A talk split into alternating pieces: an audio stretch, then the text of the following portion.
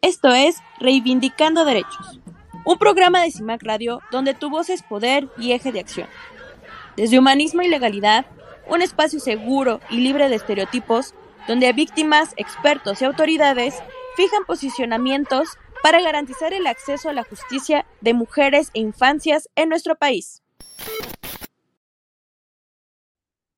Hola, buenos días. Eh, estamos de nueva cuenta en su programa Reivindicando Derechos a través de Violeta Radio. Soy Norma Bautista y me acompaña. Hola, buenos días. Mi nombre es Celsin Rodríguez.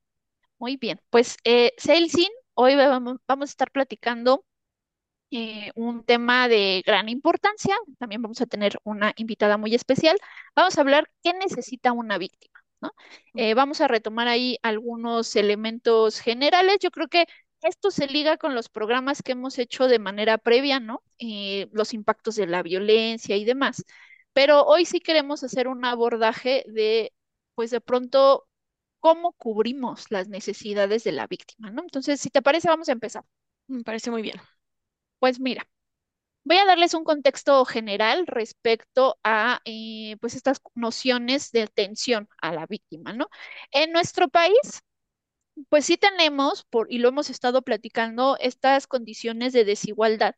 Eh, sí hemos dicho que tenemos como individuos derechos humanos, pero también nos hemos dado cuenta que las desigualdades sí generan a grupos que en mayor medida pues son los más afectados de esas desigualdades. Entonces, eh, sí hemos ubicado a grupos que requieren una atención prioritaria para eh, de alguna manera nivelar esas condiciones y que puedan ejercer sus derechos de manera óptima. Entonces, ahí tenemos eh, contextos de migración, tenemos a periodistas y defensores de derechos humanos, las víctimas de trata, personas con discapacidad, personas que desaparecidas, mujeres, eh, personas indígenas, personas mayores, niñas, niños y adolescentes, eh, personas de las comunidades, de la comunidad LGBTIQI más, eh, por mencionar el englobe general que también se liga con lo que conocemos como categorías sospechosas en el artículo primero constitucional cuando se habla de la prohibición de la discriminación. O sea, tenemos todo ese englobe porque nos hemos dado cuenta que son las personas que de alguna manera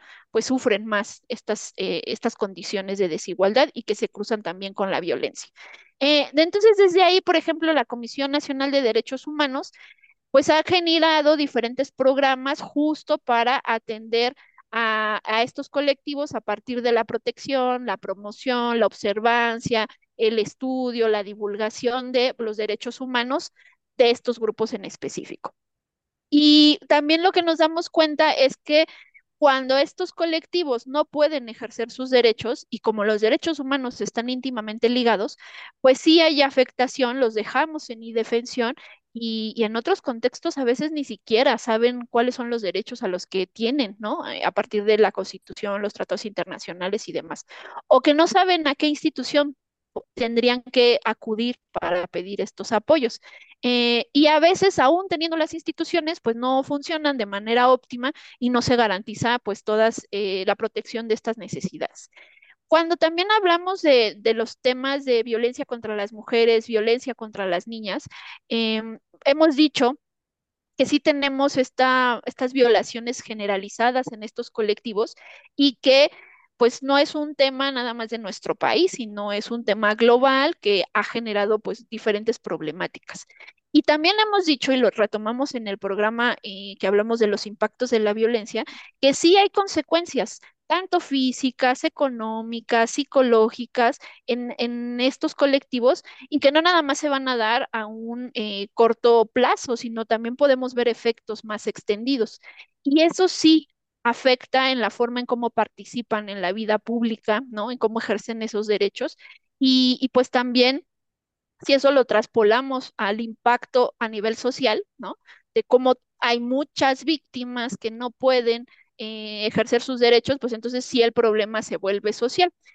Y entonces resulta que en nuestro país, eh, no por una voluntad del Estado, eso sí sería importante reconocerlo, sino más bien por el propio movimiento que hacen las víctimas, tenemos una ley general de víctimas, ¿no?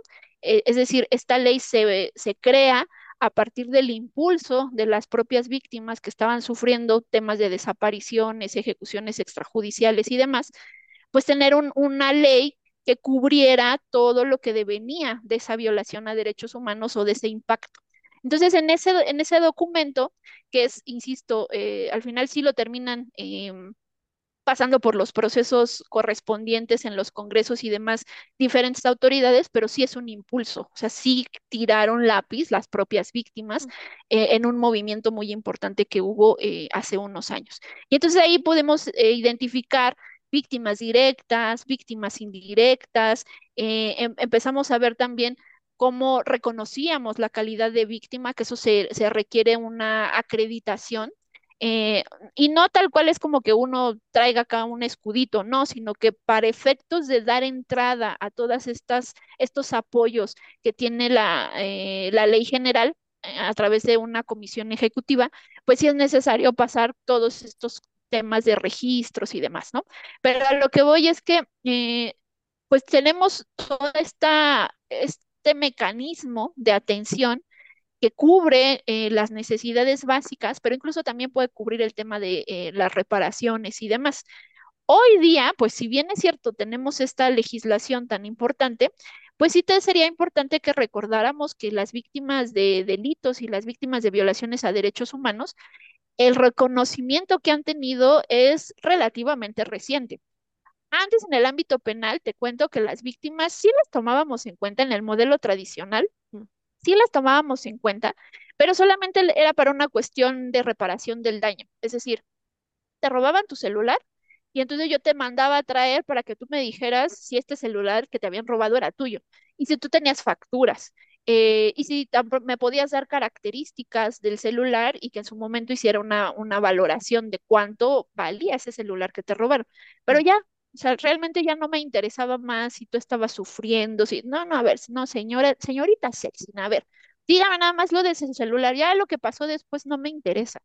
La realidad es que fue evolucionando este reconocimiento de derechos a las víctimas y desde ahí, pues sí empezamos a abrir espacios en donde se crea esta normatividad específica que no solamente definiera eh, cuáles eran los tipos de víctimas, sino también que nos diera un catálogo de derechos, eh, principios que deberían de regirse en la atención a víctimas y, y también crear un sistema nacional y estatal de atención Y que desde ahí, pues tanto autoridades como diferentes entes de gobierno actuaran, pero desde, un enfoque transformador que contribuyera pues precisamente a, la eliminación no solamente de estos esquemas de discriminación, sino de marginación de eh, grupos eh, de atención prioritaria y que también atendiera las consecuencias del hecho victimizante.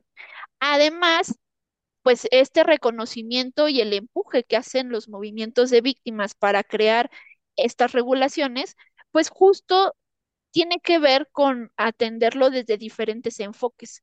Eh, por eso en la ley vamos a ver que se hablan de medidas de ayuda, de medidas de protección, de medidas de atención, de asistencia, de reparación, porque lo que estamos buscando es que atendamos a cada una de las víctimas o cada uno de los titulares de derecho, pero a partir de lo que a esa víctima le impactó el hecho victimizante. Es casi, casi como decir, les vamos a ayudar a todas, sí, pero no es como que con la misma regla les vamos a ayudar a todos. Tú necesitas algo en específico, entonces a ti te ayudo específicamente con lo que requieres, ¿no? Y entonces eso implica que evidentemente tengamos tratamientos especializados y que de alguna manera no solamente atendamos la consecuencia del delito, sino también retomemos la autonomía de las víctimas, la rehabilitemos y la podamos reintegrar a la sociedad. Hay cosas que no vamos a poder solventar, ¿no? Temas, por ejemplo, como feminicidios, desapariciones.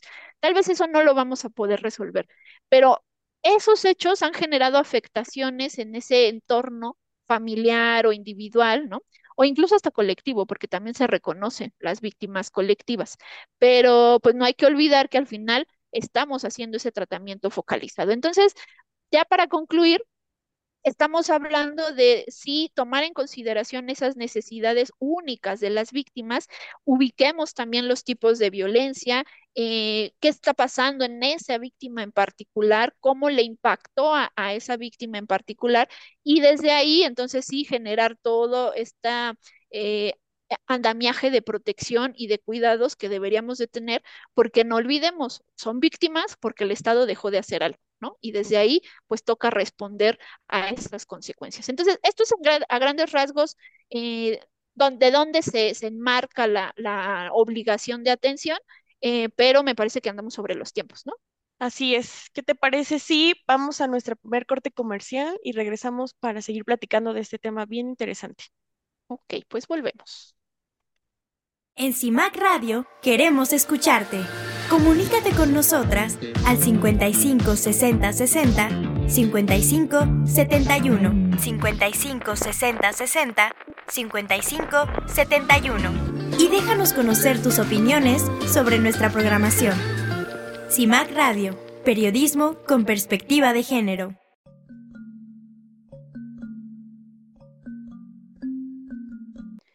Empoderar a las mujeres víctimas de violencia de género en México es crucial para construir una sociedad más justa y para fortalecer su autonomía. La educación juega un papel fundamental al fomentar la conciencia sobre los derechos de la mujer y proporcionar herramientas para el cambio y la transformación social. Además, es esencial fortalecer los programas de apoyo psicológico, médico y legal, así como las asistencias de diversa índole, asegurando un acceso equitativo a recursos que les permitan reconstruir sus vidas y materializar una cultura de paz, pero sobre todo ejerciendo sin limitaciones sus derechos y libertades. La colaboración entre instituciones gubernamentales, organizaciones de la sociedad civil y la comunidad en general es esencial para crear un entorno seguro y solidario que promueva la igualdad de género, el libre desarrollo de la personalidad sin barreras y sobre todo el derecho a una vida libre de violencia. Al empoderar a las mujeres y niñas que han sufrido de alguna manera la violencia de género, no solo se transforman sus vidas, sino que se contribuye al cambio cultural necesario para erradicar este tipo de violencias en México. Hola, pues regresamos de este pequeño corte. Estamos platicando sobre, pues, qué necesita una víctima. Y, y pues, a ver, cuéntanos el, y en números, ¿cómo andamos en todo esto?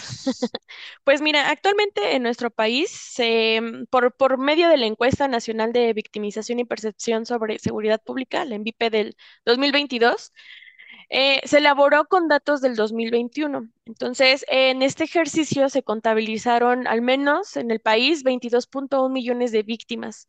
La prevalencia delictiva en hombres fue 8% mayor que la estimada para mujeres y pues la prevalencia en entidades eh, pues mayor, con mayor del, eh, eh, hechos delictivos es el Estado de México y la Ciudad de México.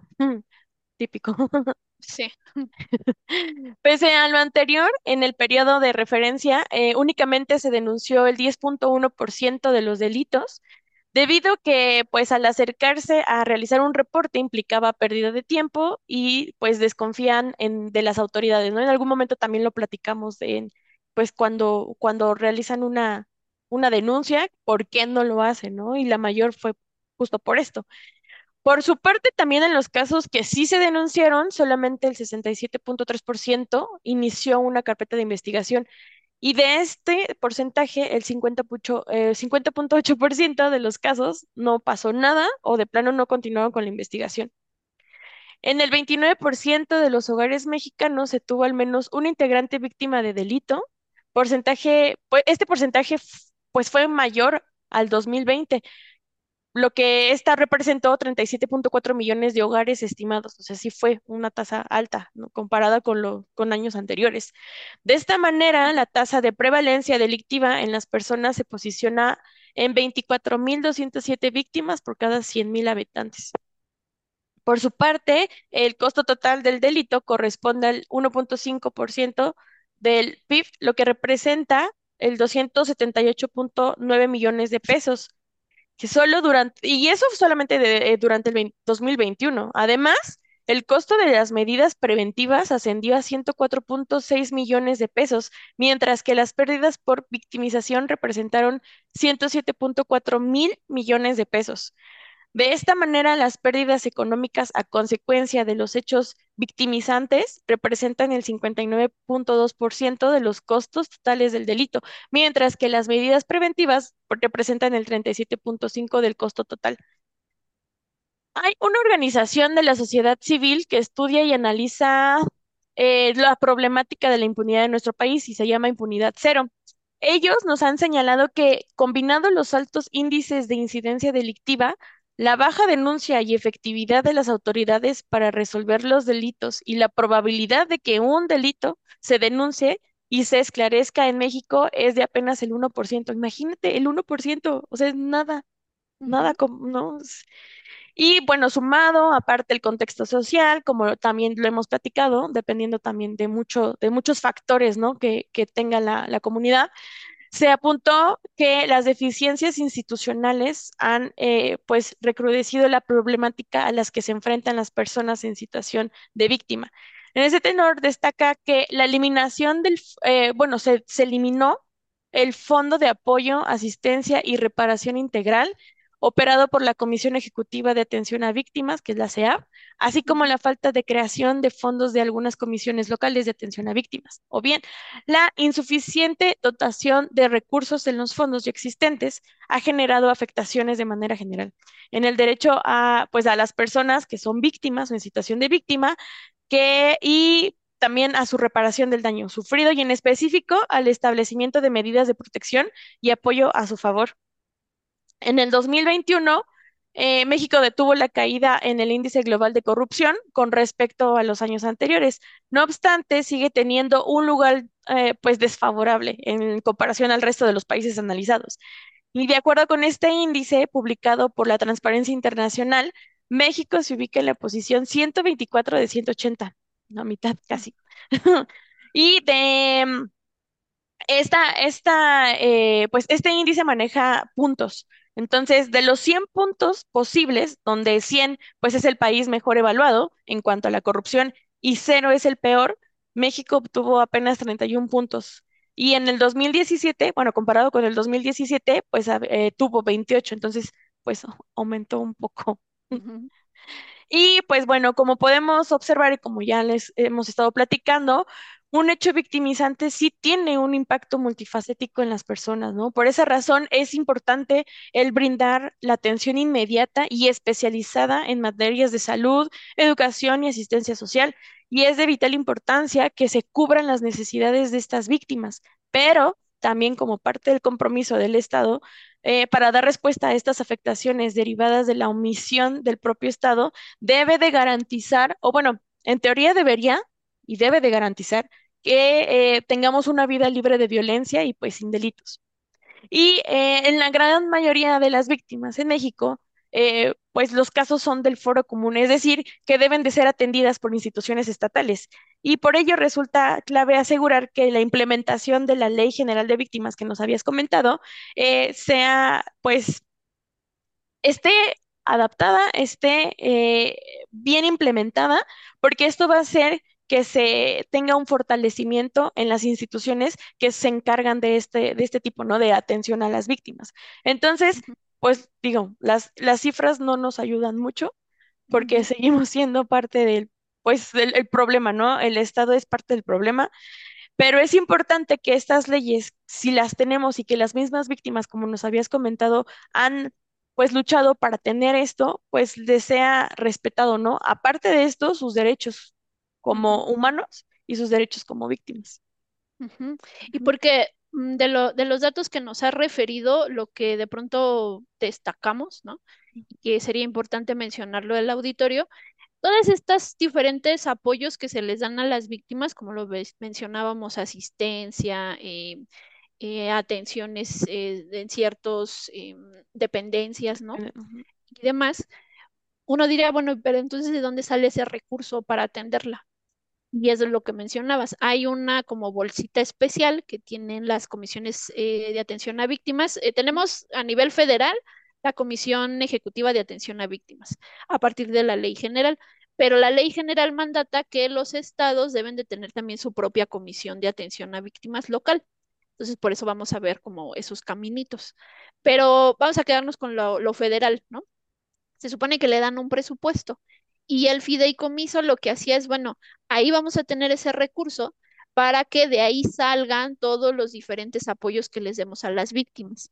Ya dijimos, eh, es un segundo nivel de atención porque el primero no lo hicimos porque no garantizamos su seguridad, su integridad y demás.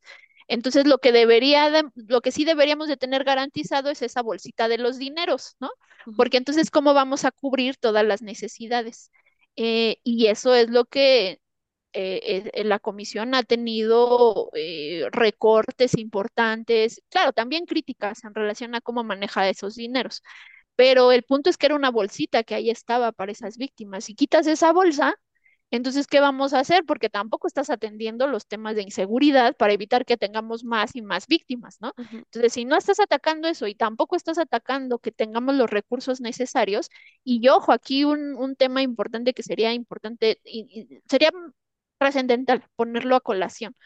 Ya en el ámbito interamericano nos, nos han dicho, sí puedes de pronto parar algunas cuestiones del quehacer del Estado porque no tienes dinero, ¿no? Porque se entiende, pero hay que justificar. Pero cuando estamos hablando de víctimas, algo tienes que hacer porque no puedes decir que eh, no voy a darte apoyo a ti que has sufrido un hecho victimizante porque no tengo dinero. O sea, ya, insisto, son más y más vulneraciones que sufren las víctimas, ¿no? Entonces, pues ahí hay un, un nicho de atención importante porque esa, esas instituciones de atención no se pueden quedar sin los recursos. ¿Qué hacemos entonces? ¿Cómo les ayudamos a esas víctimas, no? Pero andamos sobre los tiempos, entonces si te parece, vamos a hacer nuestro corte para ya darle la bienvenida a nuestra invitada. Me parece muy bien. Entonces, regresamos a Reivindicando Derechos. En CIMAC Radio queremos escucharte. Comunícate con nosotras al 55 60 60 55 71 55 60 60 55 71 y déjanos conocer tus opiniones sobre nuestra programación. CIMAC Radio, periodismo con perspectiva de género.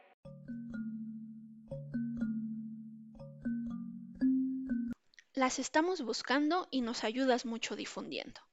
Carol Guadalupe Hernández Olvera, de 12 años de edad, y Evelyn Marisol Martínez Baltasar, de 9 años de edad, salieron el 23 de enero del 2017 a una papelería por una monografía, y ya no se volvió a saber de ellas. Nimbé Selene Cepeda Sochigua, de 19 años de edad, el día 30 de mayo del 2019 salió de su domicilio para acudir a la escuela y desde ese momento se desconoce su paradero. Actualmente su familia renta su habitación de manera simbólica para costear los gastos de su búsqueda. Si tienes alguna información, contacta con nosotras a los números de cabina. Regresamos de nuestra pausa. Eh, estamos en Reivindicando Derechos, estamos platicando sobre qué es lo que necesita una víctima. Norma. Pues hoy eh, tenemos una invitada muy especial. Eh, muchísimas gracias a la señora Verónica Telles. ella es madre de una víctima de feminicidio menor de edad y hoy está con nosotras para responder algunas preguntas. Señora Verónica, muchas gracias por estar con nosotras. Muchas gracias a ustedes por haberme invitado a esta, a esta reunión. Pues bien, tenemos ahí algunas preguntitas. Entonces, Elsin, adelante. Sí, muy buenos días, señora Verónica. Mire, mm, me gustaría, bueno, que nos contara a nosotros y al auditorio que nos escucha, ¿por qué o de qué, qué fue lo que sucedió para que usted se convirtiera en una víctima o en, sí, en una víctima? Claro, pues la forma en la que yo me convierto en una víctima indirecta, como, como lo llaman las autoridades, es porque pues lamentablemente en el año 2016, en febrero de 2016, mi hija eh, menor de edad de nombre Martita Telles, pues salió cerca de mi domicilio a, a, ver a su novio, a cuatro calles nada más de nosotros, y, y fue cuando ya nunca regresó, ¿no? Eso fue el día 21 de febrero del 2016. Pues antes de hacer la la denuncia, pues obviamente fue a buscarla al domicilio de este sujeto y todo, eh, que nunca lo encontré, bueno, al, hasta que esa noche pues me quedé en vela esperando a mi niña y al día siguiente otra vez fue a buscarla a casa de él y pues me lo negaban. Desafortunadamente, como no encontraba respuesta, pues ya fue como eh, lo más temprano que, que pude, fue, fui a poner la denuncia por desaparición y pues ya de ahí empieza mi, pues todo lo que es mi infierno, mi calvario, porque pues no solo por las autoridades no puse la denuncia, yo lo seguí buscando por mis medios en todos lados donde yo consideraba que podía encontrarla. Y pues el, eh, desafortunadamente las autoridades pues no casi nunca hacen su trabajo, no la buscaron, pasa eh, casi una semana me vuelvo a comunicar con, con los oficiales a los que les pedí el apoyo y me dicen que que si todavía no la encontraba, que ellos pensaban que ya estaba conmigo, que fueras hasta el día siguiente, eso fue un sábado, que fue hasta el día, hasta el día lunes siguiente en su turno para darles una fotografía de mi hija para empezar a buscarla, por eso sé que no la buscaron, así me lo hicieron saber ellos. Entonces, cuando yo creo que movieron todo eso y más tarde recibo una llamada en donde me dicen que, que si ya había encontrado a mi hija, entonces yo contesto que no, nunca supe quién fue que me marcó, solo recuerdo que fue una voz de un hombre en donde me manda a, al eh, Ministerio Público de, de Chalco y que ahí habían encontrado una, una chamaca, me dijo, con las características de su hija. Entonces, pues yo me traslado lo, más pronto posible para Valle de Chalco y ahí pues me mandan a homicidios. Entonces, pues sí, yo de que vi la, e, ese letrero, híjole, sentí que me salía el alma del, del cuerpo. De por sí yo ya iba muy, pues ya muy mal por toda la semana prácticamente de, de buscarla sin tener respuesta. Y pues lamentablemente cuando encuentro al comandante que me refirió él, Abel Cruz, todavía recuerdo el nombre de ese señor, y ya me identifico y le digo que, quién, este, que por qué razón encontraba yo ahí. Y pues sí empieza a mostrarme por celular unas fotos uh, agrandadas para que yo no viera la forma tan, tan violenta y tan cruel que me dejaron a mi hija nada más agrandó las fotografías para que yo identificara los zapatitos, sus piecitos de mi hija y un tatuaje que tenía mi niña este, en el dorso, eh, no, perdón, en el hombro este, izquierdo. Entonces, pues sí lo reconocí y pues iba mi hija mayor conmigo y ella se puso muy mal, casi se desmayaba, entonces ese motivo fue por el que a mí no me enseñaron las fotografías, solamente agrandadas en esas partes, aunque yo reclamaba verlas. Ya de ahí pues se inicia una carpeta en donde pues también la Ministerio Público eh, se confundió como yo iba narrando y después pues me quiso voltear la versión que yo era la que me equivocaba, que por, me regañó incluso, me dijo que ella sabía que, que por el dolor que yo traía estaba toda sacada de onda, pero que me concentrara y dijera las cosas bien, ¿no? Entonces, siempre he sufrido pues esa victimización por parte de las autoridades y eso, desgraciadamente, esos hechos son los que me, los que me convirtieron en, en, una víctima indirecta, ofendida, como le llaman las autoridades, porque pues sí, lamentablemente el hallazgo de mi niña fue este, pues ya sin vida, con síntomas, este, signos, perdón, de, de, de mucha violencia, y, pues a mi hija sí le, sufrió este, violación, golpes, tortura, podría decir yo, porque le arrancaron el cabello, tenía este, gran parte de su su cuerito cabelludo sin pelo, yo creo que de que tanto que la jalaron. Y pues de esa manera le quitan a mi hija la vida, ¿no? La, la, la golpean, la patean y mm, pues yo creo que mi niña pues no podía morir y la terminan por, por estrangular. Ya de esa forma es como encuentran a su cuerpecito y estaba en, en calidad de desaparecida, ¿no? Porque como pues no la buscaron, hasta que fue yo que ese día de que volví a removerle a los policías estatales, este, municipales, perdón, todo esto, fue como yo creo que recordaron, ahí hay un cuerpo y pues a lo mejor lo relacionaron y por eso fue que me, me dieron la indicación de presentarme hasta, hasta Valle de Chalco para que este, fuera nada más a, a, ver al, comandante y ya de ahí me traslado al CEMEFO de Iztapaluca. Y pues sí, lamentablemente cuando ya veo el cuerpo de mi hija, pues sí, este, todo el dolor de mi alma, pues tuve que aceptar que, que sí se trataba de mi hija Martita. Y pues mm, ahí empieza, ¿no? Pues este, eh, el sufrimiento y el, el infierno para, pues para mí, totalmente, porque pues yo no estaba preparada. Nunca, nunca pensé estar preparada para, para perder un hijo.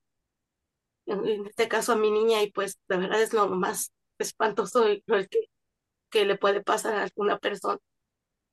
Y ese es el, el hecho muy lamentable que me, que me convierte pues en, en víctima indirecta. Muchísimas gracias, señora Verónica, por compartirnos esto. Aparte, obviamente, de, eh, la búsqueda de justicia por el feminicidio de su hija, ¿qué otras son, qué otras necesidades son las que usted ha tenido que cubrir a partir de este feminicidio? Pues eh, demasiadas necesidades, ¿no? Porque por una parte, pues sí es lo, lo más este, grave, es lo, de, lo del feminicidio de mi hija Martita, que pues me, me generó este, pues un, un shock emocional tremendo y, y devastador, y no solo en eso, sino pues en mi familia, en, en mi economía, en, en todos los, los aspectos de mi salud incluso. Y pues qué otras cosas pues fueron eh, justamente mi familia, ¿no? Eh, mi, en este caso yo tengo tres hijos más, dos, dos mujeres, eh, actualmente una, una joven de 27 años, una joven de 20 y un muchacho de 26 años. Y pues muy lamentablemente pues ellos eh, también es- de esta forma se vieron tan perjudicados que en el caso de, de mi hijo pues este, optó por, por las drogas, que me ha costado, híjole, este, este, de verdad que años de lucha, de sufrimientos de inversiones, de, de, de lágrimas, de, miedos, de tantas cosas, porque no lo he podido rescatar de, ese mundo tan, tan, tan feo. Lo, no lo suelto porque yo siento que sería este lo peor que podría hacer, ¿no? Entonces, eh, eso pues me ha, a mí me ha costado muchísimo. Y, mi hija, la que actualmente tiene 27 años, hubo tiempo en que eh, también agarró el alcohol, entonces eh, me costaba mucho trabajo también es regresarla al camino pero se me hicieron muy rebeldes. eh, entonces, pues ella se tranquilizó un tiempo, pero como que todavía le queda como, yo creo que ahora entiendo eso cuando dicen las adicciones son una enfermedad, porque yo no lo creía, pero ahora lo entiendo porque veo como que sí tienden a recaer. Entonces mi hija no ha recaído, ¿no? Afortunadamente, pero sí, este, pues ella es muy, se hizo como muy histérica. Mi hija, la más pequeña, eh, que actualmente pues tiene eh, 20 años, en ese tiempo tenía 14 años, y cuando sucedió lo de Martita, pues ella se aisló totalmente, eh, casi, y yo trataba de, pues nada más eh, cumplir con darle de comer, con llevarla a la escuela, con comprarle lo que necesitaba, y pues sí, consentirla un poquito, pero casi perdimos esa comunicación, entonces fue un error también que cometí porque mi hija empezó a eh, pues a, aislarse totalmente. Entonces ahora ese es, ella me guarda ese rencor porque me dice que yo me encapsulé en mi dolor y que, y en los problemas que me daban mis hijos este, mayores y que ella la, la abandona y pues en el fondo tiene razón porque yo pensaba que como no me daba problemas, siempre estaba encerrada, yo pensaba que estaba bien, pero ahora entiendo que no, no estaba bien y al contrario, ¿no? Ahora que ya es adulta, pues también hubo tiempo en que empezó este, a querer agarrar el, alcohol y también me ha costado mucho trabajo actualmente con, con ella, ¿no? Entonces estoy, trato de apoyarlos, entonces pues esa, a mí es la, la parte que me, me, me afectó demasiado el feminicidio de mi hija, ¿no? Porque no solo me, me quitaron a mi niña y todo lo que le hicieron, a- para mí es este calvario pensar todo lo que sufrió mi niña, sino también ahorita lo- los otros tres hijos que tengo, pues también es, veo la gravedad de- del impacto tan grande que, que, que ocasionan los feminicidas, ¿no? Porque destruyen totalmente una familia. Y pues bueno, yo ni decir, ¿no? Yo pues siempre traigo la máscara de, pues yo soy la fuerte, yo soy la matriarca, yo soy la que me quise hacer cargo de mis cuatro hijos totalmente sola. Y pues yo creía que había hecho las cosas bien, pero ahora que veo pues mis resultados, es una frustración muy grande y un dolor tremendo saber que yo me siento muy fracasada, me siento, me siento muy mal, ¿no? Porque siento que mis resultados no son lo, lo que yo tanto hubiera querido. Claro. Y Y es, ah, no, adelante, adelante, por favor. Este, es- estas necesidades que nos ha estado comentando, platicando, ¿las ha planteado a las autoridades? Y de ser así, ¿cuál ha sido la respuesta por parte de las mismas? Sí se las he planteado eh, ya en estos últimos, eh, yo creo que en este último año, la verdad es que ha sido tanta mi desesperación por rescatar a mis hijos de, pues, de tantas cosas que yo veo que, están mal, eh, tanto psicológicamente, emocionalmente, y en este caso, pues cuando agarran este, algún, alguna forma de escape, en este caso el alcohol o mi hijo que otra sustancia, ya eh, a veces he sentido que no puedo sola, ¿no? Con tanto. Aparte, pues yo he estado muy mal de, de, salud y sí se lo comenté a las autoridades, pero eh, pues lamentablemente no han hecho nada. Este, sí toman los datos, han quedado de, de, de darles eh, apoyo emocional a mis hijos, de canalizarlos con psicólogos, pues a la fecha no, no, no se les ha dado una, ni siquiera pues, una, una cita para valoración. Incluso yo pedí este, por medio de trabajo social, después ya directamente con la fiscal de género, y que se, a mi hijo a ver si se podía ver en un en centro de rehabilitación, pero por parte del gobierno, para que hice este, pues lo que fuera bien una rehabilitación y él, porque yo lo consideraba que estaba muy, muy grave. Y pues ella me dijo que se tarda mucho en hacer el trámite, después me dijo que era muy costoso, que posiblemente así me dijo, ¿no? La trabajadora se le echaban la mano con algo de, de los gastos. Yo le dije que no había problema, pero que quería que fuera gente profesional, ¿no? Del gobierno, mm. médico, certificados, psicólogos, todo eso, ¿no? Porque los anexos, obviamente sabemos que es gente que, pues, que no, no están preparadas, pues todo, eh, luego resultan los, este, contraproducentes, ¿no? Las, las cosas.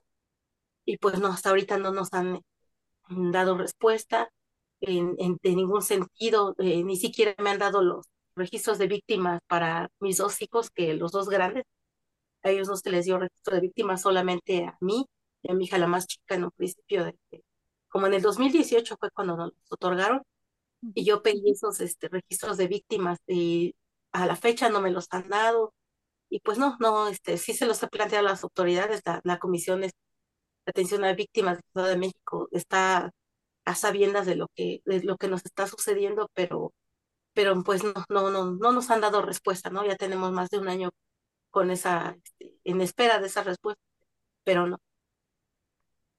Señora Verónica, justo en este tenor que nos está platicando, eh, en, un, en el primer, los primeros bloques contábamos de la Ley General de Víctimas, lo que se mandata y demás, ¿no? Pero con, desde su experiencia, ¿La atención a víctimas es un derecho que se respeta o es un derecho que ustedes, aun cuando ha sido reconocido, lo han tenido que hacer valer? Yo creo que es la segunda opción. Es un derecho que nosotros como, como víctimas hemos tenido que luchar para que se nos respete ese derecho, para que se nos haga valer un poco.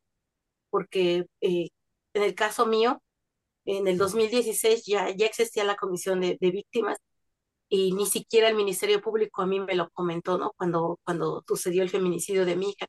Yo viví siempre con, eh, pues, totalmente confundida. Yo no, yo no usaba redes sociales, yo no tenía ni siquiera una cuenta de Facebook.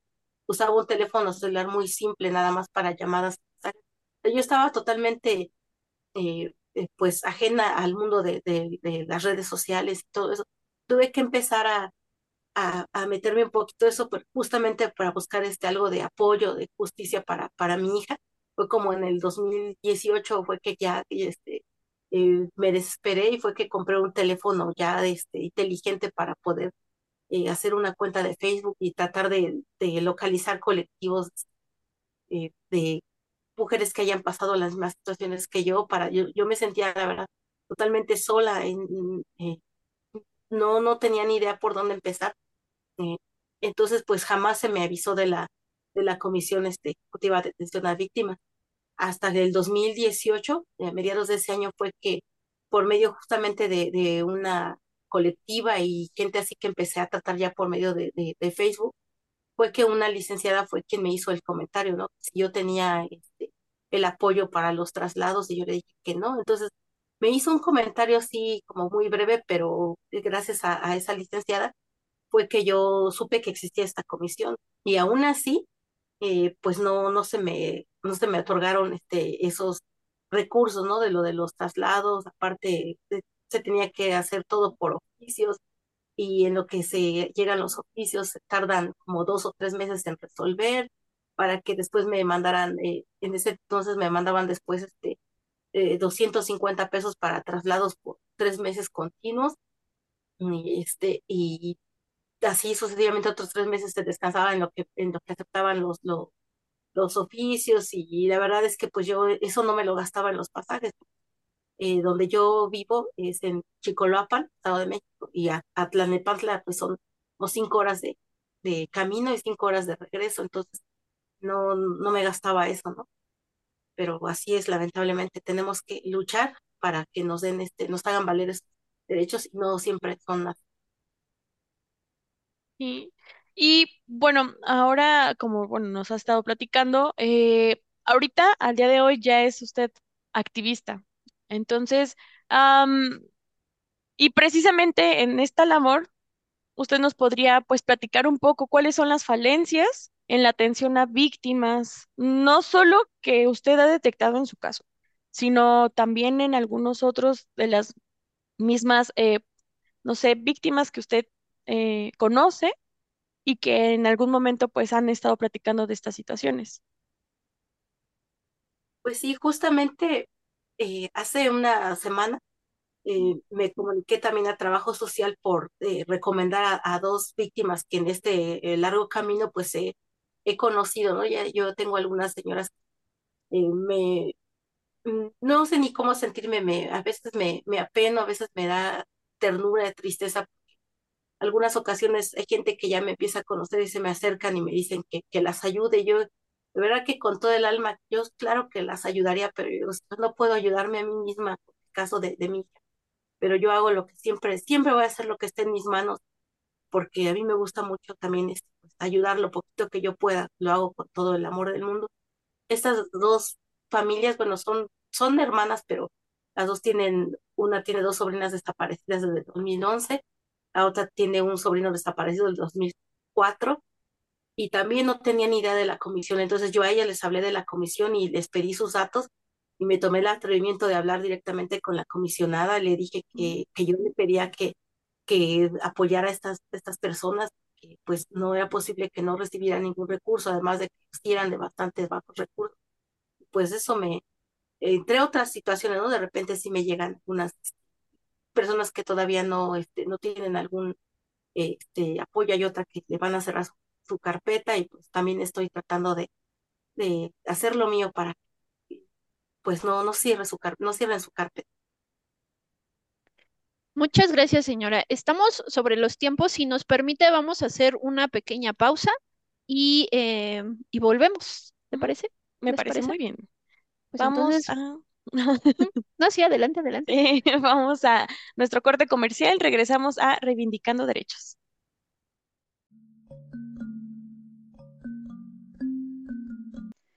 No les olvidamos y exigimos justicia. Zaira Karina Ávila Cholico fue víctima de feminicidio a sus 34 años de edad el día 5 de marzo del 2017 en el Estado de México. Las autoridades trataron su caso como un suicidio. Esto llevó a tener negligencias en la investigación ministerial. Su agresor y expareja, Carlos Alberto, fue detenido en Querétaro en febrero del 2019. La familia de él se llevó a sus hijas sin que la familia materna pueda tener contacto con ellas. Eric Antonio Ruiz Mata, asesinado el 10 de abril del 2016 en Atizapán de Zaragoza, en el Estado de México. Su familia espera que se cumplimente una orden de aprehensión contra un segundo agresor y si bien han recibido una disculpa pública, no han sido atendidas de manera personal por el actual fiscal de dicha entidad para evitar que se cierre su caso. Regresamos a su programa Reivindicando Derechos. Estamos platicando con la señora Verónica Telles sobre las necesidades que tiene una víctima. ¿No tienes alguna otra pregunta? Sí. Señora Verónica, ¿qué podría recomendarles usted a otras víctimas para recibir la atención adecuada pues, del Estado eh, frente a una comisión de un hecho delictivo o frente a una violación a derechos humanos? Pues mi recomendación es justamente que, que no se dejen, no se dejen intimidar por las autoridades, porque así sean cargos grandes que tengan ellos, pero pues también eh, eh, están justamente para eso, para servirnos y nosotros no estamos ahí porque queramos, no estamos pues por un hecho muy, muy lamentable. Entonces, pues que todo lo lleven documentado, que anoten todo, fechas de este, reuniones con quienes se, a quienes se dirigen y que siempre lo hagan todo por, por escrito. Yo acostumbro ya últimamente a hacer todo mi, pues mis peticiones, todo eso por, por escritos y siempre les dejo el acuse. Hay veces que no me, no me los quiero recibir por alguna situación. Digo, ah, ahora usted hágame un, este, un oficio, también una hoja en donde me diga por qué no me lo puede recibir y ya es cuando ves, no, es que, es que nosotros no nos tenemos por qué dejar. Yo creo que, y, pues ellos sí eligieron estar en esos cargos, ¿no? Ellos se sintieron con la capacidad de estar ahí. Además, pues ganan muy bien y nosotras como, como víctimas pues no elegimos estar en estos lugares. Las, mm, pues fue por una desgracia que estamos ahí y pues aparte de que nos han tratado mal en algunas ocasiones y no nos dan respuesta, no nos dan los resultados que, que deberían y todavía que pues que nos traten de esa forma, yo creo que no. Entonces yo es lo que les doy de consejo. No se dejen, documenten todo y siempre tengan, grábense fechas, lugares y nombres de las personas con que fueron este, entrevistados para que sí tengan todo este como un historial y, si no pues poner quejas en contraloría, en visitaduría interna, todo eso porque sí se le nada más que hay que darle seguimiento porque a veces hasta ellos mismos si no les damos el seguimiento pues igual de, igual forma se empiezan a, a hacer los que pues ya no ya no le dan ellos el seguimiento, tenemos que estar ahí nosotros. Lamentablemente ahí como este pues estarles dice y dice recordándoles como si fueran niños pequeñitos para que eh, recuerden que tienen trabajo pendiente y pues yo creo que esa, de esa forma les gusta trabajar o, o manifestarse, porque yo también lo he tenido que hacer. Ha, ha habido ocasiones en que, en que no me, pues también a pesar de todo lo que yo ya documento, a pesar de todos mis, mis escritos y todo, uno se me da el seguimiento y yo trato de hacerlo siempre pues de la manera más discreta. Ya no me queda otro remedio más que llegar y presentarme ahí con mi megáfono y todo, y ya es como empiezan otra vez a, a querer trabajar. Yo creo que es algo muy feo, pero eh, porque no teníamos por qué exhibir ¿no? el mal trabajo, pero creo que eso es lo que les gusta a las autoridades. Por eso tenemos que mm, hacer valer nuestros derechos, que son nuestros derechos y ellos son sus obligaciones. Entonces, tenemos que hacerlos eh, que respeten nuestros, nuestros derechos y pues, solamente así es como, como ellos eh, logran hacer algo un poquito de, de, su trabajo, ¿no? Entonces, no nos tenemos por qué dejar, tenemos que ser firmes que, este, y tratar de, de, pues, de adentrarnos a, estos temas para pues podernos defender un poquito más porque sí, este, es, es difícil a veces este camino y cuando no estamos preparadas no sabemos ni por dónde empezar, pero pues con el tiempo vamos agarrando experiencia. Pues, pues muy tristemente, pero sí, esa es la forma que, así vamos este, creando esa fuerza y esa, esa experiencia y pues porque nos da coraje, ¿no? De que no, pues no nos tratan bien, de que no nos dan resultados. Entonces eso nos, nos llena de, de coraje, de valor y ver que no tenemos justicia, entonces pues tenemos que sacar de algún, de agarrarnos de algún, de algún lado eh, para que nuestros resultados sean pues simplemente fuertes. Entonces eso es lo, pues lo que yo les recomendaría. Gracias, señora. Y ahora, ahora sí la pregunta, ¿no? ¿Qué mensaje le deja a las autoridades que tienen como obligación atender a las víctimas? Y pues el mensaje que yo les dejo a las autoridades es lo mismo que les digo siempre, ¿no? Que son, eh, están para servirnos. y pues mm, siempre se los he dicho, ¿no? O sea, no, no es que sea eh, una forma despectiva de decirlo, pero ellos son servidores públicos. Entonces, tienen que servirnos, tienen que hacer su trabajo. Y ya, ya tienen que quitarse de, de, ese pensamiento de que ellos son este, funcionarios públicos, sí, pero están ahí porque ellos se lo eligieron. Y pues también siempre les dejo ese mensaje, ¿no? De que los cargos, se los digo de manera muy así, muy humana, que dejen a un lado ahorita su, su cargo, que piensen como, como personas, como individuos, eh, los cargos son eh, eh, pues eventuales, porque algún día van a dejar de ese cargo, algún día tiene que pasar algo para que ellos ya no sean fiscales, ya no sean ministerios públicos, ya no sean comisionados, ya no sean todo lo que los cargos tan importantes que son. Y nada más se queda lo que, lo que uno siempre da, ¿no? En este caso, sería bueno que trabajaran bien, que, que nos trataran con respeto, que hicieran su trabajo correctamente, de forma profesional y eficaz, para que siempre tuviéramos las personas que los tratamos ese, pues ese recuerdo y esa buena experiencia de que eh, nos, nos tocó tratar gente muy profesional y gente que a pesar de sus cargos fue siempre eh, humana y todo, porque pues todo aquí nada es para siempre. Entonces ellos, pues, ojalá que les, que les llegue a su, a su corazón, a su, a su eh, conciencia y pues que se pongan en nuestro, en el lugar de nosotros como, como familiares de las víctimas. Eh, es muy difícil nuestra situación y todavía tener que estar ahí tocando puertas, a veces vamos, este, yo en muchos casos he ido eh, muy enferma con mi presión muy, muy alta, muy disparada y aún así tengo que andar pues en el sol, caminando, eh, tocando puertas. Y yo creo que hay veces que dicen, no, pues que yo creo que no tienen nada que hacer, si hubieran todas las cosas que tenemos que hacer, pero, pero tenemos que darnos este, ese tiempo para, para pedir y exigir justicia por, por en el caso mío, ¿no? Por, por mi hija y por otras personas, porque yo también este, represento a, a un jovencito de, de Atizapán de, de, Zaragoza, que también fue asesinado a los 17 años, a estas tres personas desaparecidas que les contaba hace rato, a otra joven de 30 años. Entonces, pues yo trato de, a donde voy, siempre me llevo sus imágenes de ellas para pues aunque sea ese poquito granito de arena, pero para que se empiecen a ver sus rostros y alguien los ubique y sobre todo que no los olviden, ¿no? Y todas las autoridades que, que hagan su trabajo para que nosotros podamos acceder a la justicia verdadera. Esto es lo que yo les doy, les digo a las autoridades. Muchas gracias. Muchas gracias. Gracias, señora Verónica, por compartirnos. Pues para ir cerrando este programa, porque ya estamos sobre los tiempos, eh, pues de entrada yo rescato y, y le comparto, señora Verónica, nosotros a veces acá damos capacitaciones, ¿no? Eh, hablamos con público en general, también hablamos con servidores públicos de todas estas temáticas, perspectiva de género, la atención a víctimas y demás. Y, y le quiero compartir que eh, en muchas ocasiones se tiene esta visión, ¿no? Con lo que usted decía, ¿no? Me, da pena salir y evidenciar que no hacen su trabajo, ¿no? Y, salir con los megáfonos y gritar y demás, ¿no? Y entonces a veces luego en las clases nos dicen, pero ¿por qué tienen que salir y rayar, ¿no? ¿O por qué tienen que salir y pintar muros?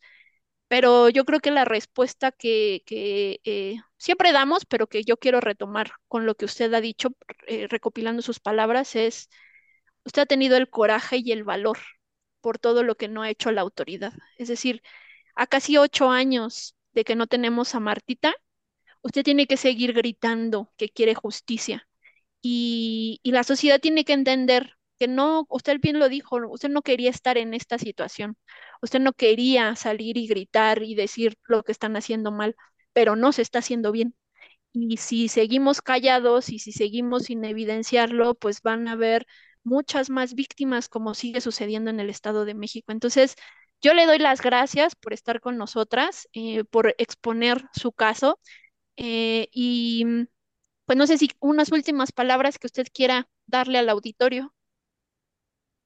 Pues eh, al auditorio, pues muchas gracias por, por escucharnos y pues ojalá que pues usen la empatía, ¿no? Que piensen que nosotras como, víctimas, como madres de, de, las asesinadas, lo que menos quisiéramos, este, eh, yo quisiera estar todo el día encerrada llorándole a mi hija, pero hay veces que tengo que salir a gritarlo, porque aparte de que es algo que me, que me ahoga, que me, que me consume y también tengo que sacarlo de alguna forma, me lleno de coraje, usen la empatía, ¿qué, qué harían ustedes en, en, en, mi lugar? Que tengan casi ocho años sin, sin una hija, que les hayan asesinado a su niña de 17 años de una manera violenta, brutal, y todavía les pidan que, que tengan paciencia después de, de casi ocho años y que los critiquen. No, pues no, no rayen, no griten. ¿Por qué no? Hay veces que, que tenemos que hacerlo así. Si, a mí las autoridades me hubieran resuelto ya en estos ocho años el feminicidio de mi hija, yo ya no tendría que salir a, a, a gritar ni a rayar, pero eso es, ojalá sean empáticos y jamás se los desearía yo, pero nosotros no podemos saber en que estamos en, en un país muy violento, muy, este, la violencia está cada día peor y no siempre estamos, por desgracia, estamos expuestas. Yo creo que todas, antes yo decía nada más las, jovencitas, pues no, ya hemos visto que también hay señoras mm, de, de, mi edad, ya señoras maduras que también este, han sido asesinadas.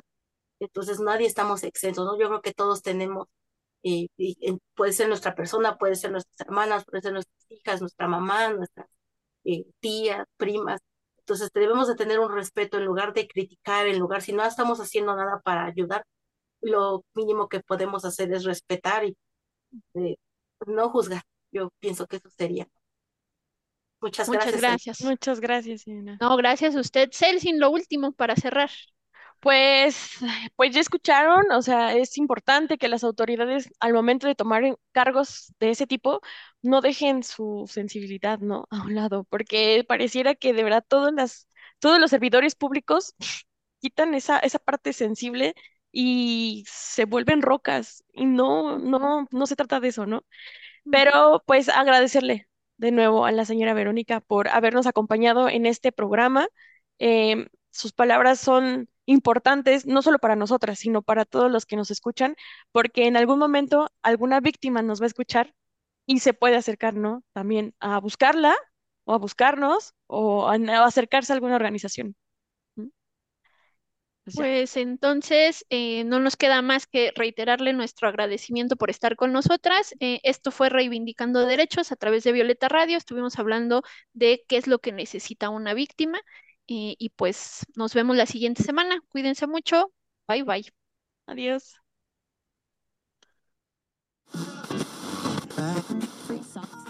Esto es Reivindicando Derechos, un programa de CIMAC Radio donde tu voz es poder y eje de acción. Desde humanismo y legalidad, un espacio seguro y libre de estereotipos, donde víctimas, expertos y autoridades fijan posicionamientos para garantizar el acceso a la justicia de mujeres e infancias en nuestro país.